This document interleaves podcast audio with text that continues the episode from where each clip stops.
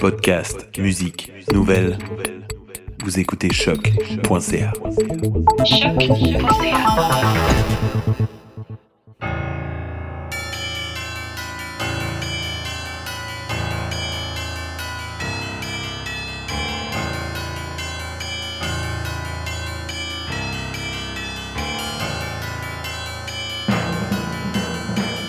Bonsoir, vous êtes bien sur choc.ca, c'est le tome 25, chapitre 306 de Mission Encre Noire qui commence.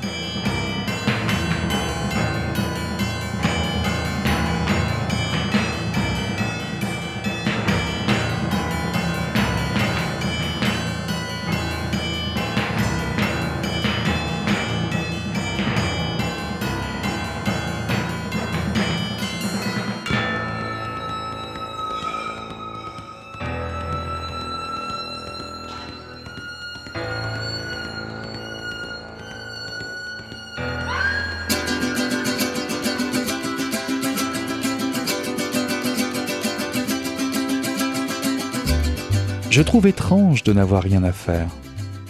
Je peux lire, boire, me baigner, aller marcher, manger, me faire bronzer, peut-être même essayer d'écrire sans me reprocher de paresser. Glander comme je le fais présentement n'est pas dans mes habitudes. À la maison, j'ai toujours quelque chose à faire. Je n'arrive pas à tenir longtemps en place. Même quand je regarde la télévision, j'ai un livre ou un carnet à portée de main. Au début de notre relation, Sophie me trouvait drôle. Pas une seule journée ne passait sans que j'écrive quelque chose. L'envie de créer ne me quittait jamais. Plus tard, elle m'avait avoué que c'était ce côté artiste qui l'avait charmé. Contrairement aux autres femmes avec qui j'avais partagé ma vie jusqu'à notre rencontre, Sophie a rapidement su passer par-dessus mon mystérieux statut d'artiste pour en arriver à me considérer comme l'homme ordinaire que j'avais finalement toujours été. Avec le recul, je me suis rendu compte que les autres avaient toujours espéré que je sois un artiste sombre, malheureux et à l'esprit torturé, alors que je ne me suis moi-même jamais perçu ainsi. Elles souhaitaient toutes secrètement me servir de muse, ce qui arrivait inévitablement à un moment ou à un autre de la relation, mais je me sentais souvent poussé à le faire. Elle voulait toutes être celle qui me servirait de guide, celle qui ferait disparaître mes souffrances et qui m'apprendrait à vivre. Sans jamais penser que ce que je voulais, ce que je recherchais vraiment, ce n'était pas d'implorer la pitié ou d'être compris, mais seulement d'être apprécié à ma juste valeur.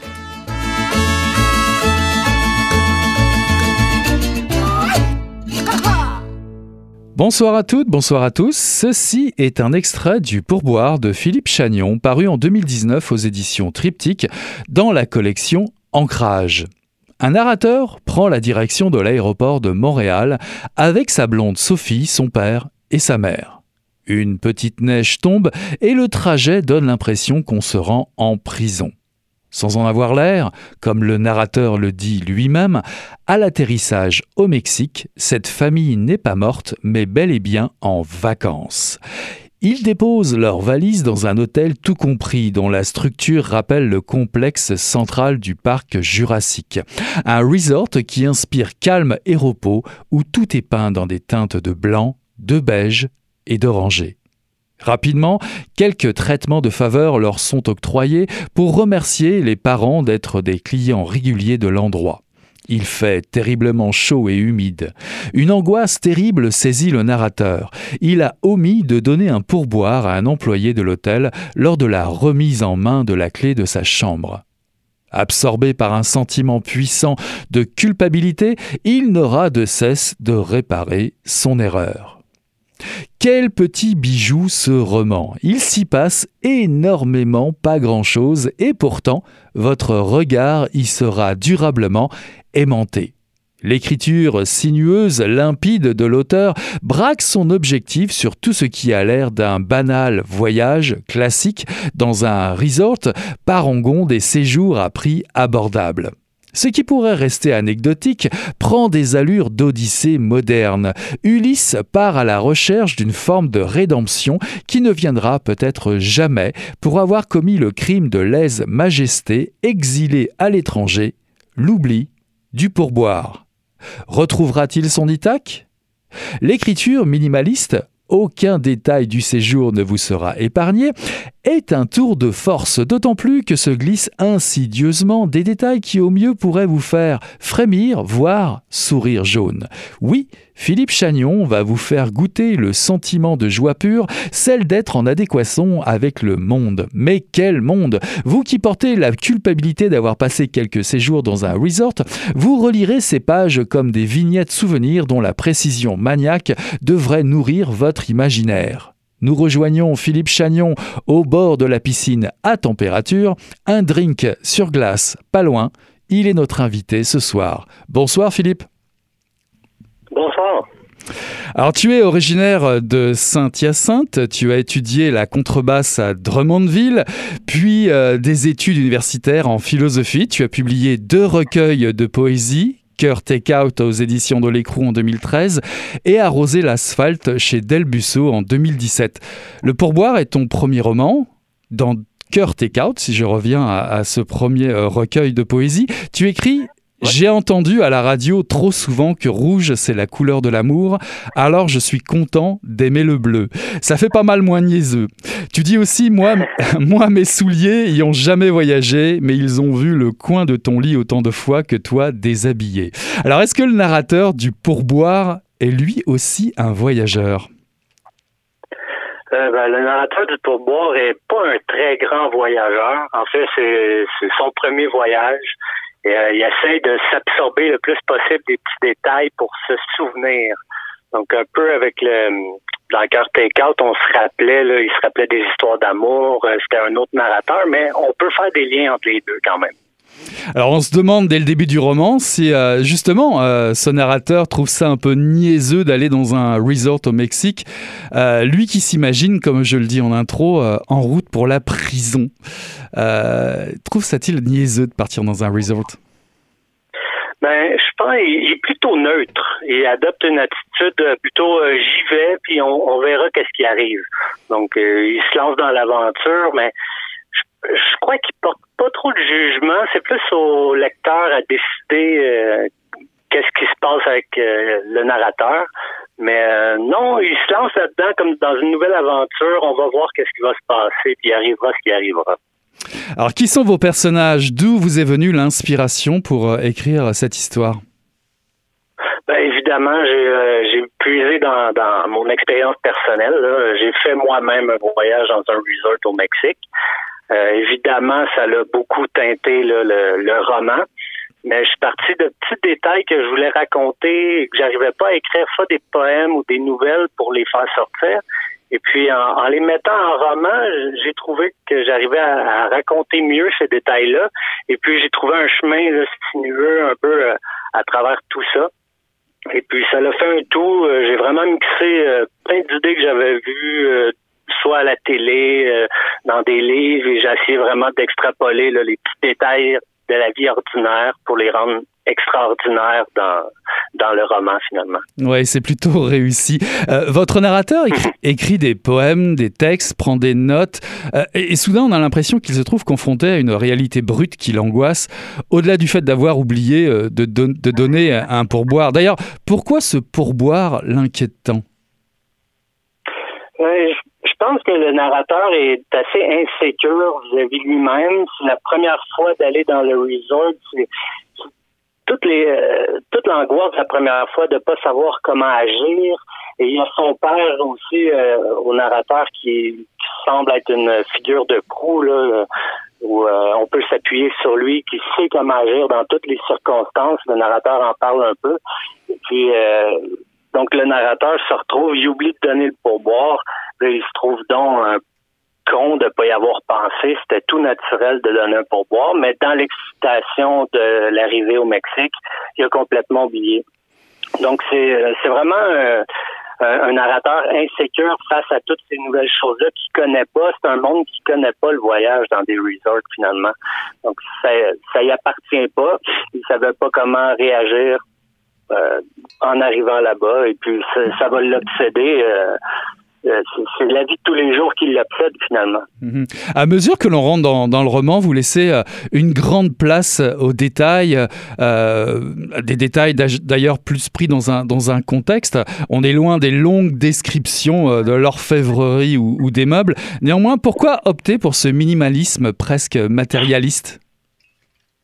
Eh ben, en fait, j'ai utilisé beaucoup de procédés que j'utilise normalement pour écrire de la poésie.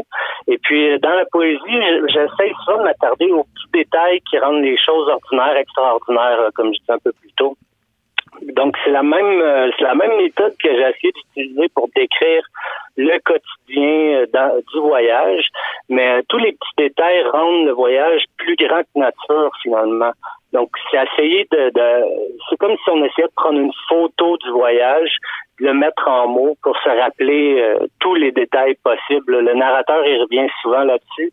Euh, il essaye de s'imprégner de l'atmosphère, il essaye de s'imprégner de tous les petits souvenirs pour se rappeler ce voyage-là le plus longtemps possible. D'ailleurs, on sait que votre famille débarque au Mexique, mais Qu'est-ce qu'il y a de vraiment mexicain ici? Parce que finalement, euh, à le dire assez vite, on pourrait, on pourrait juger que ce pays euh, peut être accessoire, un, pays de destination.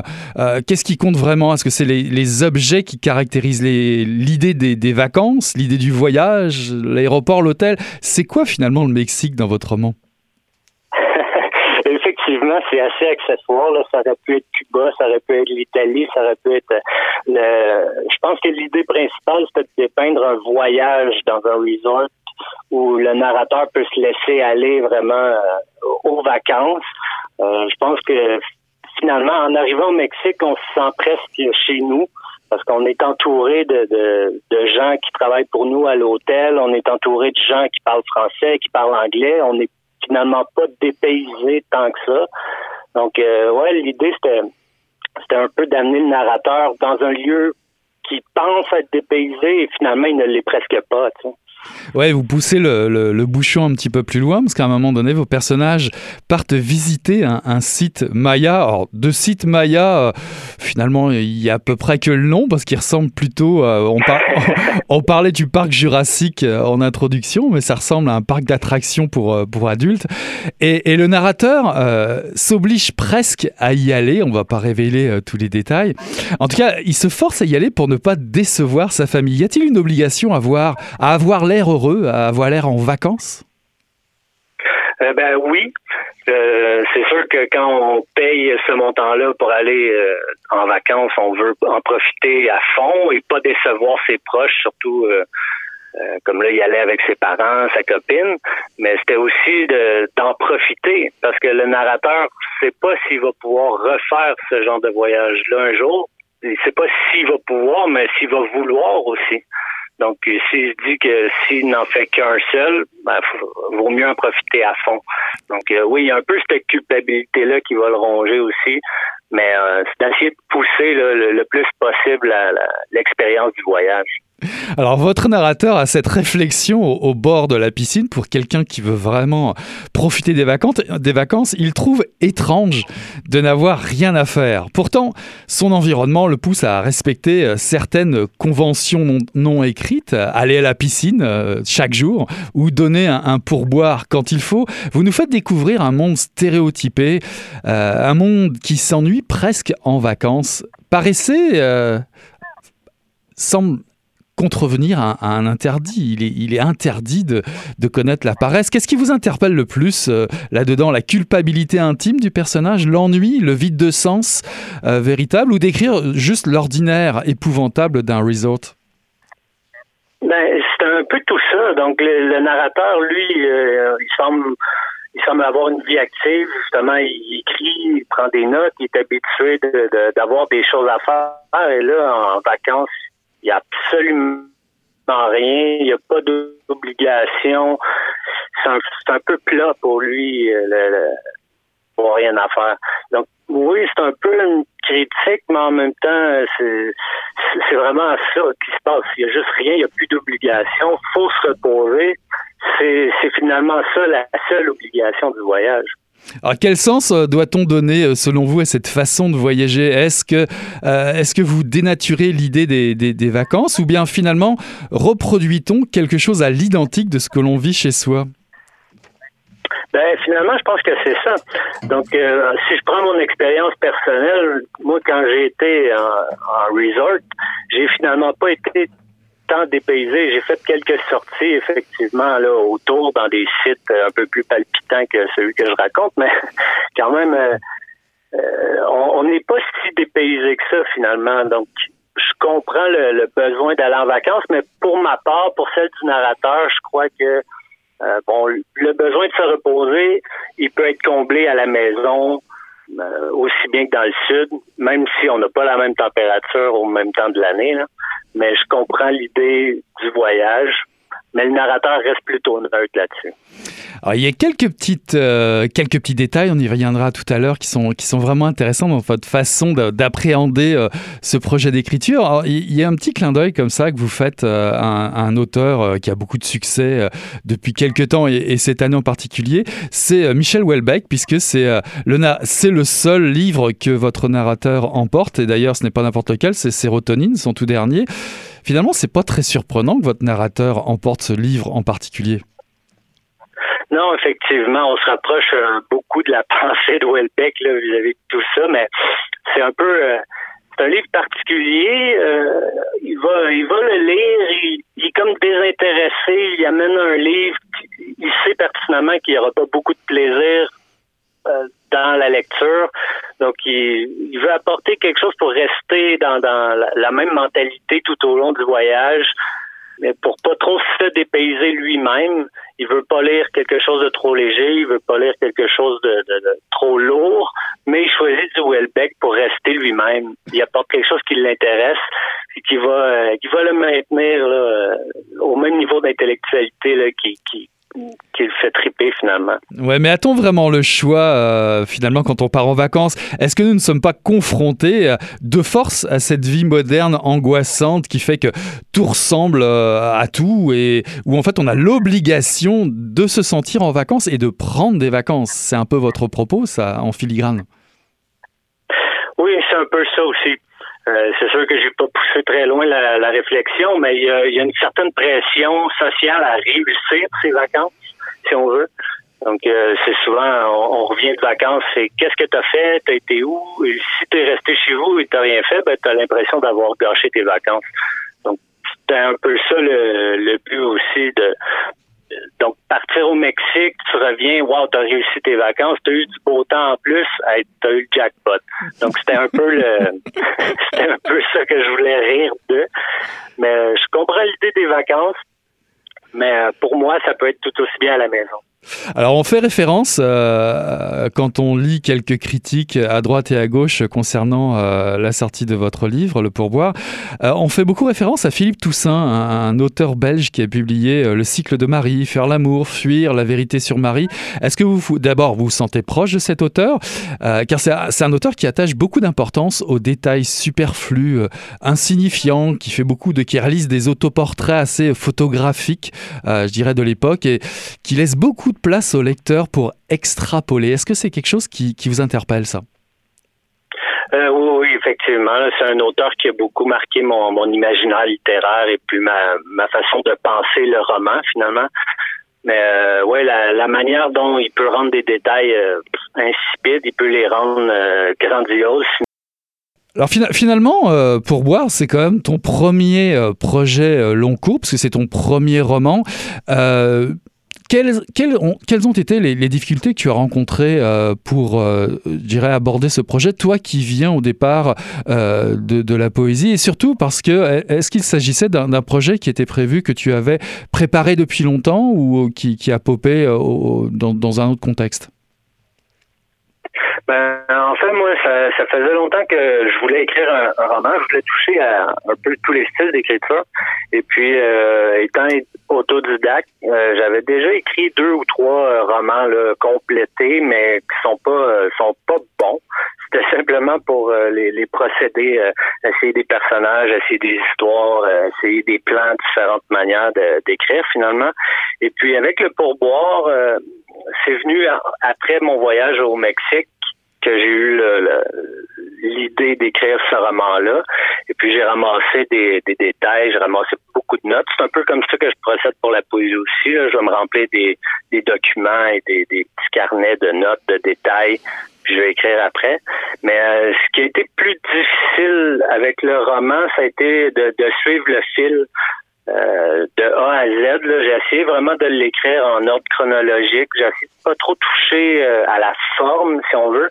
Tandis qu'en poésie, ben souvent j'écris tous mes poèmes et c'est après que c'est un gros casse-tête de savoir euh, dans quel ordre ils vont se situer. Donc c'est surtout à ce niveau-là. Et puis le type d'écriture, les descriptions sont vraiment différentes. J'ai essayé de ne pas être trop être poétique non plus dans le roman. Je voulais vraiment euh, faire une césure entre ma poésie et le, roman. Donc je pense que là-dessus j'ai réussi. Mais euh, j'ai beaucoup aimé le processus. Ça me donne le goût de continuer là-dedans aussi. Alors c'est étonnant au final, je trouve, euh, en tant que lecteur ou lectrice, vous nous confrontez à un exercice parfois douloureux euh, d'approcher une, forme de, vide, d'absence de sens, alors que nous croulons euh, sous le détail. par exemple, les personnages ont, faim ou soif et, ils sont devant une, offre gratuite à, volonté. Et pourtant, ce n'est pas le sentiment de faim euh, qui m'habite dans la lecture. Il y a même une forme de dégoût. Est-ce que votre personnage devine cela aussi? Hum, Je crois pas. Je pense pas qu'il il se laisse aller à ses, c'est juste des besoins primaires de manger, de boire, euh, mais euh, il se laisse aller vraiment dans tous les petits détails pour s'imprégner de du, voyage le plus possible. Je pense pas qu'il est, il est pas dégoûté du voyage, rien, mais il se laisse aller de, manière ordinaire. Là. Il est comme chez lui, il est pas, euh, il se sent pas dépaysé du tout. Donc c'est vraiment dans les choses banales que les détails l'intéressent finalement. Alors justement, je dis ça parce que euh, je trouve ce que je trouve génial dans votre procédé d'écriture, c'est vous nous poussez à, tourner les pages parce que l'angoisse s'insinue dans des petits bouts de phrases d'ici de là. Euh, vous vous, vous asseyez votre lecteur et votre lectrice sur le bord euh, quasiment inconfortable d'une chaise. si je peux prendre un exemple, votre personnage fait un cauchemar, il est agressé gratuitement, il esquive et il demeure incapable de porter des coups.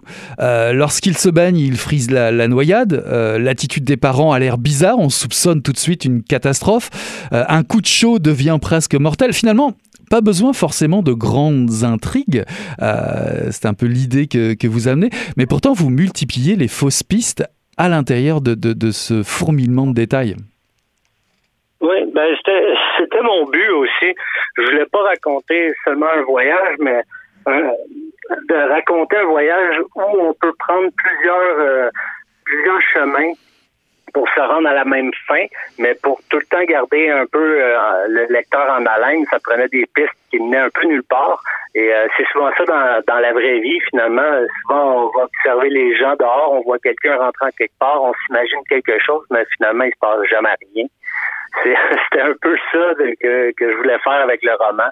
Donc, euh, on est dans la tête du narrateur qui voit des choses, il se passe des trucs, mais on sait pas quoi, on insinue des choses, mais ça finit par se développer. mais ça rend la ça rend la lecture un peu plus euh, Alors, est-ce qu'on pourrait, on pourrait croire qu'il n'y s'y passe magnifiquement pas grand-chose, comme je disais en intro, euh, sinon nos, choix de vie banals, mais c'est ce qui fait la force de, ce roman-là, et qui fait son, son, côté inédit, c'est euh, en documentant euh, par le détail ce voyage, est-ce est-ce qu'à votre avis, cela peut barrer la voie à l'imagination?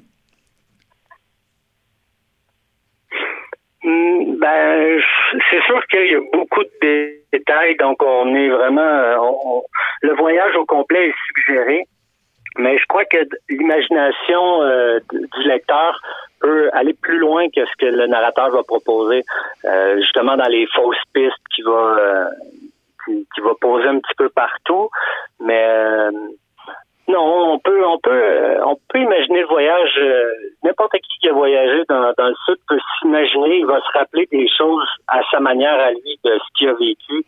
Mais c'est sûr qu'il y a beaucoup de choses qui vont se rejoindre là. Alors l'angoisse est, partout, même à Montréal, euh, lorsque la famille, ou en tout cas le narrateur rentre, et aussi par les, souvenirs qu'il nous donne à, lire durant son séjour. Euh, quand il part choisir des vêtements chez H&M avec son ami, c'est une source d'angoisse. Donner un pourboire, c'en est, euh, est une autre. Régler un problème de calvitie naissante, c'est encore une angoisse. Écrire, je n'en parle pas. Alors d'où vient ce sentiment permanent d'insécurité, selon vous? Est-ce que le, narrateur finalement nous donne une piste à un moment donné. Il déclare ne pas être apprécié à sa juste valeur. Mais je crois que le narrateur est vraiment insécure dans, dans la vie de tous les jours. Mais son quotidien, notre quotidien est truffé de petits trucs qui nous angoissent, même si ça prend pas des proportions euh, gigantesques. On est entouré de choses angoissantes. Il faut agir sur plein de dans plein de situations, de plein de manières différentes. Donc là, dans le roman, c'est juste mis un peu plus grand, mais le narrateur est de nature angoissée à la base, mais euh, tout le monde, tout un chacun a ces petits détails-là dans la vie quotidienne qui nous angoissent et qui peuvent peuvent devenir problématiques avec le temps si ça continue à empirer. Alors pour, euh, je dirais, euh, appâter un petit peu votre futur lecteur ou lectrice, est-ce que cette carte postale, ce selfie, on peut l'appeler un peu comme ça, du vacancier saisonnier. Est-ce que cette carte postale donne à voir une vision, à une vision du monde euh, Est-ce qu'elle donne une vision cynique du monde, à votre avis? Oui, c'est une vision du monde euh, que le narrateur y a. Euh, c'est une vision du monde un peu plate, mais un peu trop réaliste, trop ancrée dans le réel, finalement. Mais il réussit quand même à décrire les choses pour leur donner un sens, le sens que le narrateur va trouver, euh, qui est peut-être vrai, peut-être pas vrai, mais il va réussir à trouver une certaine beauté à travers son voyage, euh, malgré tout, je crois. Alors, de retour au bercail, vos personnages sont-ils enfin euh, rassurés de retrouver leur repère? Ou alors sont-ils les mêmes qu'en voyage? Les, les mêmes que, je dirais, dans l'angoisse du pourboire? On, on, à. Le petit train, le petit train continue euh, du quotidien. Donc, les mêmes angoisses. On revient. On, est reposé, mais il revient dans, un Montréal gris, enneigé. Euh, euh, la vie reprend son cours normalement, finalement. Au final, j'ai envie de vous poser une question toute bête. J'ai envie de vous demander, voyager, ça sert encore à quoi aujourd'hui? Un grand fanatique euh, du voyage. Je suis très, euh, j'aime beaucoup être à la maison dans, mes choses. Moi, je voyage à travers l'écriture et la lecture, mais euh, voyager, c'est sûr que c'est découvrir les, découvrir les autres frontières, découvrir les peuples, les, les cultures. Ça peut être vraiment intéressant, mais faut le faire l'esprit ouvert. Je pense que voyager pour voyager ça peut être bien pour certaines personnes, mais euh, si on part pas l'esprit ouvert, je crois que ça ne sert à rien. En tout cas, euh, voyager à travers euh, le pourboire de Philippe Chagnon, paru en 2019 aux éditions Triptyque dans la collection Ancrage, c'est tout le mal ou le bien que je souhaite à nos lecteurs et lectrices. Merci beaucoup Philippe d'avoir été notre invité ce soir.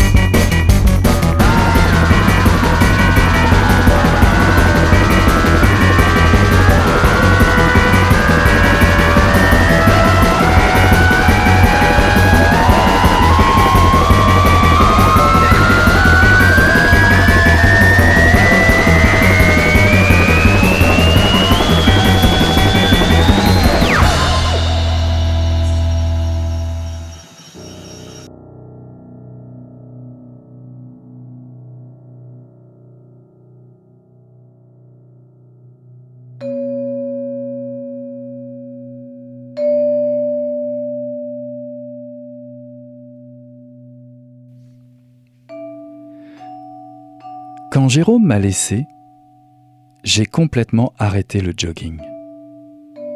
Maintenant, je ne sors presque plus. Mes douleurs aux genoux sont insupportables. Mon dos me fait souffrir le martyr. Je bois du scotch dans le bureau, même si c'est contre-indiqué avec les pilules de Dilodid.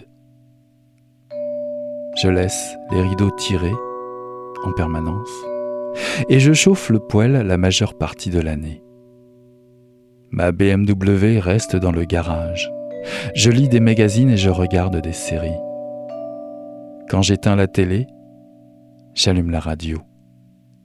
Parfois, je téléphone à mes filles et je leur dis que ma retraite se déroule très bien, que je suis heureuse. Même si je ne cours plus, je continue à me lever tous les matins à 5h30. Ça fait 40 ans je me lève à 5h30. Les oiseaux chantent, le vent souffle doucement. Personne n'est debout à cette heure-là. Sauf, sauf une jeune femme qui court tous les matins devant chez moi. Elle a l'air heureuse, sûre d'elle. Si je n'avais pas aussi mal au genou, je me lèverais pour lui crier d'arrêter de courir, d'arrêter tout, d'arrêter.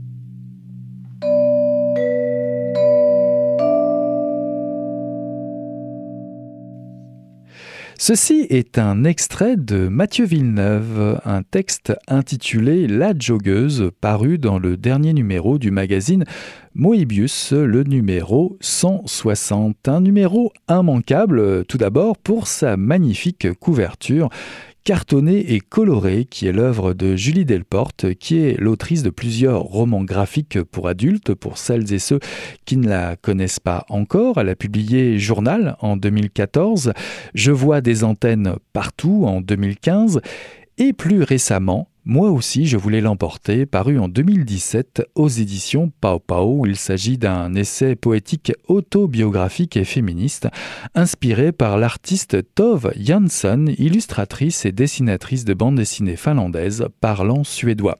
Elle est connue pour son œuvre Les Moumines, des livres illustrés pour les enfants.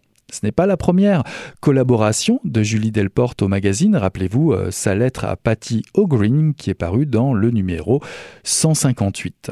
On la retrouve aussi dans de nombreux autres projets collectifs, Liberté, Fille Missile, la revue Tristesse ou Planche.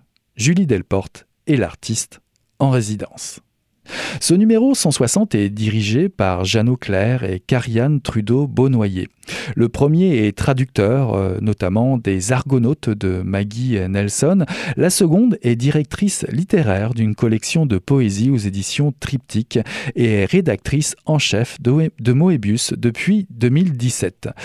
La phrase thème qui accompagne ce nouveau numéro du magazine Laboratoire des littératures est tirée du manuel de poétique à l'intention des jeunes filles de Carole David, je cite Déposer ma langue sur un crochet, crier enfin Je suis rentré à la maison. Honneur à l'écrivaine en résidence, Lucille de Pellouane. Pour celles et ceux qui ne connaissent pas encore son travail, elle est l'autrice de Pourquoi les filles ont mal au ventre, paru en 2018, puis J'ai mal et pourtant ça ne se voit pas, paru aux éditions C'est sous le nom de Shushana Bikini London que l'on a pu découvrir ses premiers textes disponibles sous forme de fanzines pliés que l'on pouvait trouver dans des anciens distributeurs de cigarettes. Les textes proposés ici peuvent s'adresser autant aux nostalgiques de cet ancien format comme à celles et ceux qui n'ont pas eu la chance d'y goûter. L'autrice, à travers son texte, fait jaillir de sa mémoire des souvenirs consignés par ordre alphabétique dans un carnet. Le titre Cherry Bomb. Cherry Bomb est une collection de vignettes témoignant d'un vécu enfui, impossible parfois à rattraper. La rumeur gronde dans ce numéro. Il s'agit de muer, de changer de peau, de trouver sa voix propre, sans forcément dissimuler les origines, bien au contraire. Stéphane Martelly, qui enseigne la création littéraire, nous parle de cette chimie nécessaire à bousculer pour l'élaboration d'un texte. Comment tutoyer ses limites? Comment s'autoriser l'échec? Comment reconnaître la force de ses propres mots? Comment, à force d'abnégation et de conviction, à travers un style personnel, un espace inédit, s'ouvrir à l'expression de soi? Catherine Mavrikakis s'adresse à Philippe Forêt, écrivain et essayiste français, dans une lettre où elle confie conseiller ses textes qu'à celles et ceux qui seront l'aimer. Oui, il n'y a pas de place pour les tièdes ici. C'est sans hésiter que l'autrice a choisi cet auteur, sur lequel elle a souvent pleuré. Alors, pour lui parler, elle rêve. Elle rêve de ne pas pleurer en lui parlant. Rêves cauchemardesques, rêves familiaux défamiliarisés, construction d'une cabane à ses risques et périls, une joggeuse qui se retourne sur la boucle du parcours de sa vie, la naissance par une chirurgie ablative d'une écriture vaste et rêche comme le monde, l'acculturation au travail en langue tchèque, une visite improbable en solitude à Toronto, le destin de Lou Andrea Salomé se détache des pages de l'ombre de Nietzsche de Rilke et de Freud à laquelle elle est encore trop souvent associée. Ces textes sont signés de Marise Beltet, Maïté Breton, Martina Tchumova, Laurence Gagné, Martin Hervé, Louis-Philippe Labelle, Anthony Lacroix, Guylaine Massoutre, Francis Paradis, Diane Icharos, Kaliane Hung et Mathieu Villeneuve. Tout ça déjà disponible chez votre distributeur préféré. Moebius, le numéro 160, est en kiosque.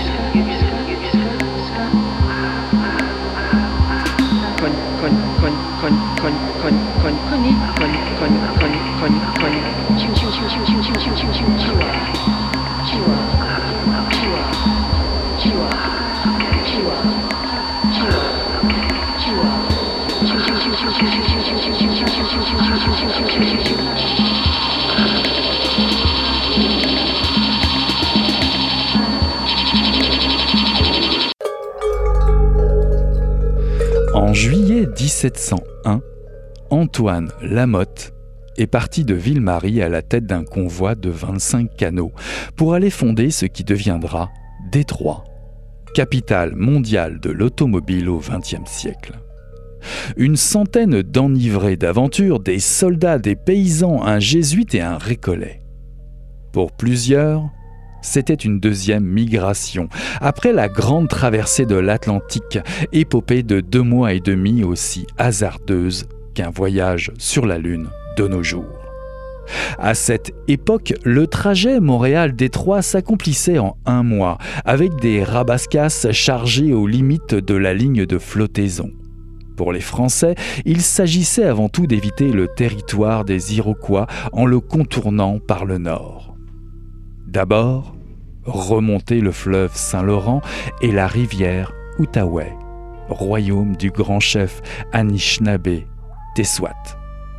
S'acharner contre la volonté du courant, pagayer 12 heures par jour, pagayer sans arrêt, au risque de perdre le terrain gagné à la seule force des bras. Parvenu au lac Nipissing, gagner la baie géorgienne par la rivière des Français et continuer vers l'ouest jusqu'à Saute-Sainte-Marie. La baie géorgienne, au cœur de la mythique Huronie, territoire des ancêtres de la blonde Adérec. Enfin, piqué vers le sud par Mackinac et l'arbre croche pour longer la rive ouest du lac Huron jusqu'au fort Pontchartrain du détroit, sur la rive nord de la rivière du même nom. Environ 1000 milles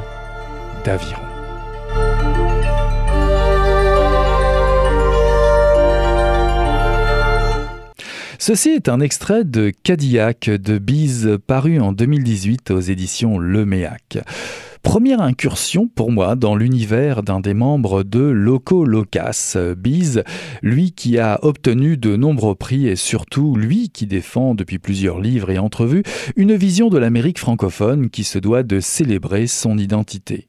Prix Archambault pour Dérive en 2010, Prix jeunesse des libraires du Québec en 2012 pour La chute de Sparte, prix Jacques Brossard en 2015 pour Mort Terrain ainsi que le prix France Québec. Ces prix viennent appuyer une voix qui se détache des refrains Libérez-nous des libéraux ou Allez Montréal, repris en chœur au Centre Bell à chaque célébration d'un but compté par le tricolore. Bise raconte dans un récent article du Devoir que l'inspiration lui est venue lors d'une visite à Détroit euh, pour aller voir une game des Wolverines. L'état de délabrement de la ville l'a interpellée si fortement qu'elle se retrouve au cœur de Cadillac. Tout est histoire de filiation ici.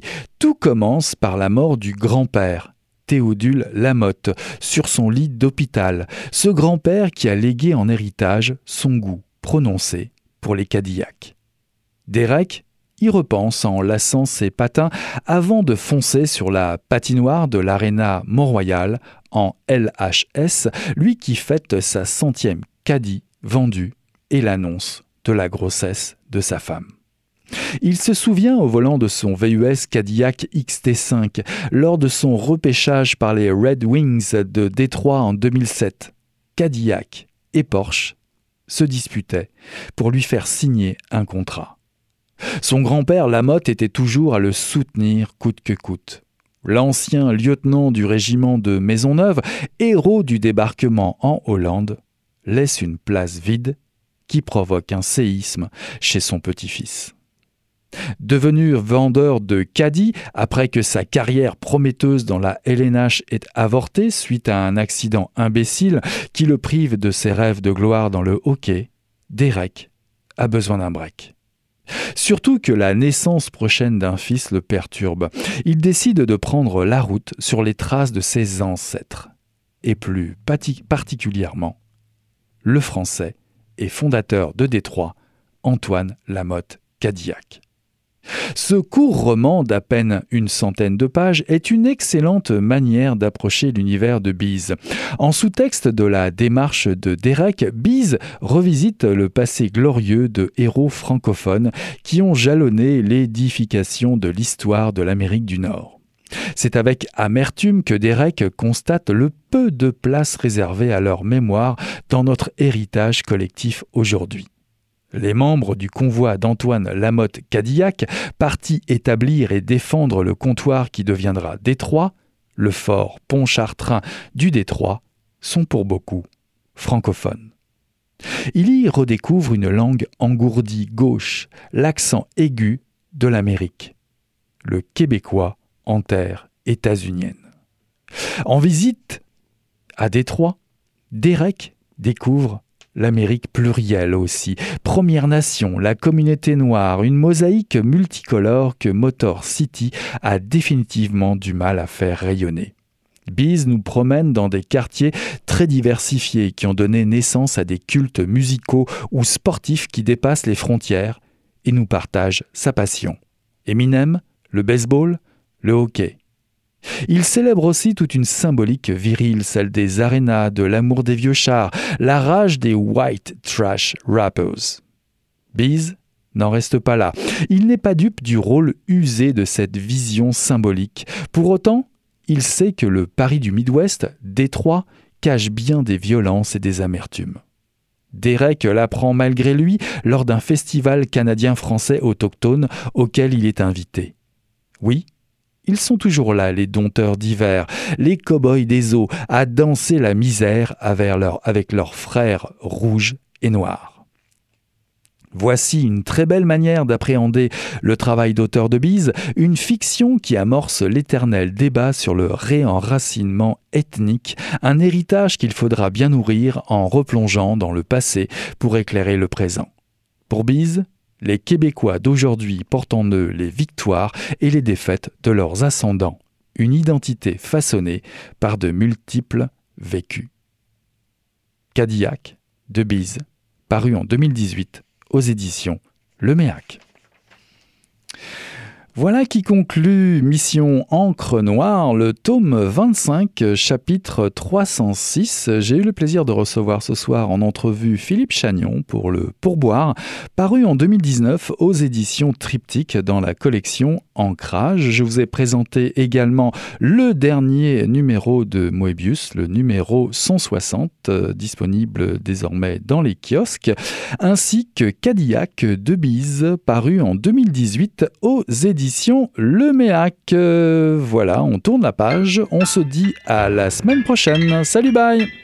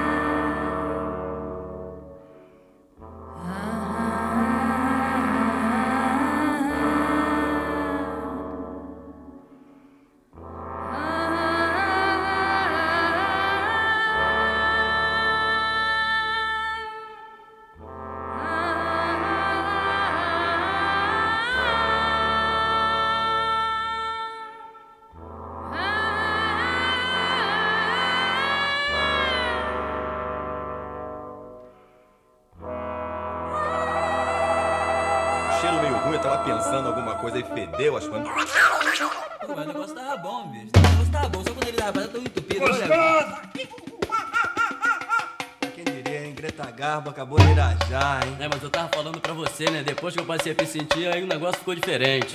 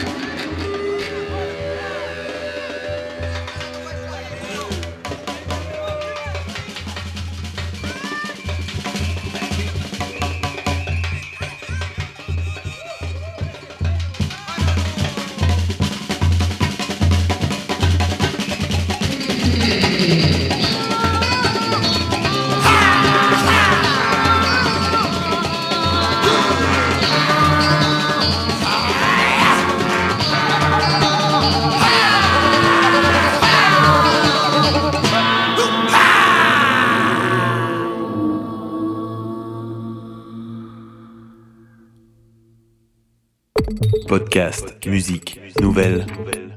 Vous écoutez. Choc.ca.